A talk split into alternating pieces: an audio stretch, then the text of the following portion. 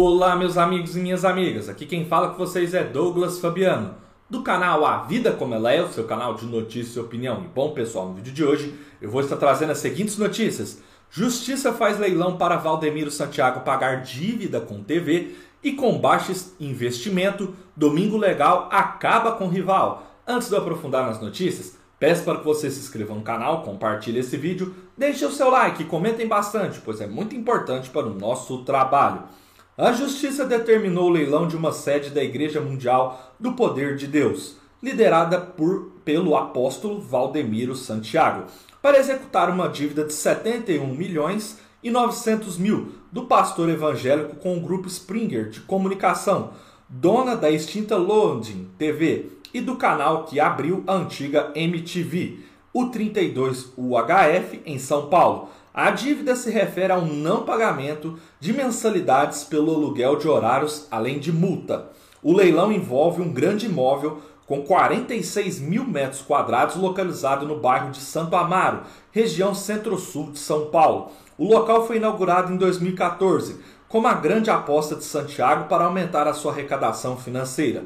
Além do templo, o edifício conta com um setor administrativo com cinco pavimentos, piscina e estacionamento para 813 automóveis e 162 motos. O imóvel está avaliado em 193 milhões e 500 mil, conforme o documento obtido pela reportagem. A previsão inicial é de que o leilão ocorra em 10 de maio, mas a Igreja Mundial tenta recorrer e adiar a negociação. Além do débito que precisa ser resolvido com a antiga London, o leilão servirá para pagar outras dívidas da Igreja do Pastor Eletrônico. Entre empresas e pessoas físicas, são 23 credores. O maior valor é justamente com o Grupo Spring, em uma disputa judicial que se arrasta desde 2017. A reportagem teve acesso exclusivo a documentos sobre o assunto. A Spring acusa Valdemiro e sua gremiação de não cumprirem uma série de compromissos na sessão de 22 horas da programação feita em 2014. A Spring processou a Igreja Mundial no fim daquele ano, ao alegar que Valdemiro atrasou pagamentos e não cumpriu a ajuda financeira que daria na expansão tecnológica prevista no contrato. Na época, a Mundial reconheceu que estava em uma crise financeira pela falta de arrecadação em seus cultos e que não poderia pagar um montante alto assim naquele momento. Em 2018, a justiça mandou executar a dívida. No início de 2019, o processo foi arquivado porque a Springer e a Mundial chegaram a um acordo extrajudicial para o pagamento que seria feito em parcelas mensais. O valor que era de 82 milhões e 800 mil caiu para 71 milhões e 900 mil, um desconto de 13%, dado por causa da boa relação entre as partes. Como garantia, a igreja cedeu dois helicópteros que estavam registrados em seu CNPJ. O acordo com a TV, porém, não foi cumprido. No entanto, em abril de 2021, a antiga London pediu a reabertura do processo pelo fato da igreja não ter honrado o compromisso mais uma vez.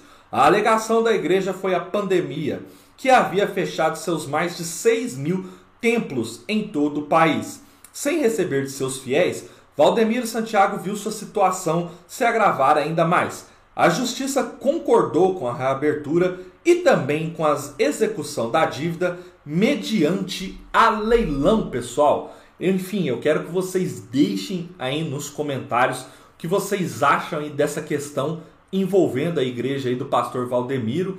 O fato é que ele fez um grande acordo aí em 2014, prometeu fazer altos investimentos ali na parte de tecnologia, de expansão de sinal, e pelo que tudo indica, ele não fez. E além disso, começou a ter dívidas. Conforme vocês viram na reportagem, ele fez um acordo com uma dívida que ele tinha aí com a empresa em 2018, porém não foi cumprido e foi reaberto o processo. A matéria é um pouco mais extensa, tem mais alguns outros detalhes, mas o que eu trouxe aí para vocês é o mais importante que realmente, de fato, se não ter um acordo aí até dia 10 de maio, né, então até dia 9, vai ser feito aí o leilão dessa dívida milionária. Quem acompanha meu canal há mais tempo, em novembro, ali, finalzinho de novembro, eu já trouxe um vídeo que o pastor Valdemiro já estava ali devendo funcionários da igreja, agora mais essa dívida milionária. Eu sei que assim, pelo que a gente nota, a igreja dele ainda dá bastante volume de pessoas, né? Agora eu não sei explicar essa suposta crise que ele está passando com que faça que ele não arque com os compromissos dele. Vamos deixar aí nos comentários o que vocês pensam desse assunto, pessoal. A próxima notícia do vídeo, pessoal, é com baixo investimento, Domingo Legal acaba com rival.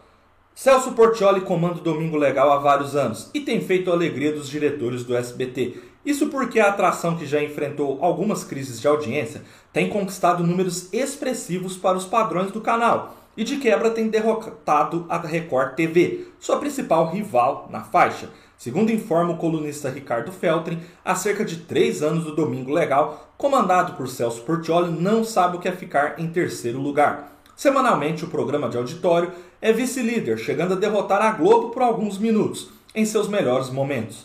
Desde 2019, a atração do SBT tem superado a Record, sendo que já são mais de 24 meses consecutivos em segundo lugar. O que mais anima os diretores é que o Domingo Legal tem um baixo investimento, ou seja, alto retorno e pouco gasto. Os quadros do programa são bastante simples, mas têm agradado principalmente o público das classes B, C e D, segundo pesquisas. Além disso, o Domenical é um dos programas mais antigos do SBT e está no ar desde 1993, quando Gugu Liberato comandava. De acordo com os dados divulgados, no ano de 2019, o programa apresentado por Celso Portioli fechou com uma média de 7,3 pontos, ficando atrás da Globo, que acumulou 13, e superando a Record, que ficou com 5,5 na audiência. Em 2020, a história se repetiu. Celso Portioli foi vice-líder com 6,2 de média contra 5 da Record. Por fim, em 2021, o Domingo Legal fechou com 5,9 pontos contra 10 da Globo e 4,9 da Record, pessoal.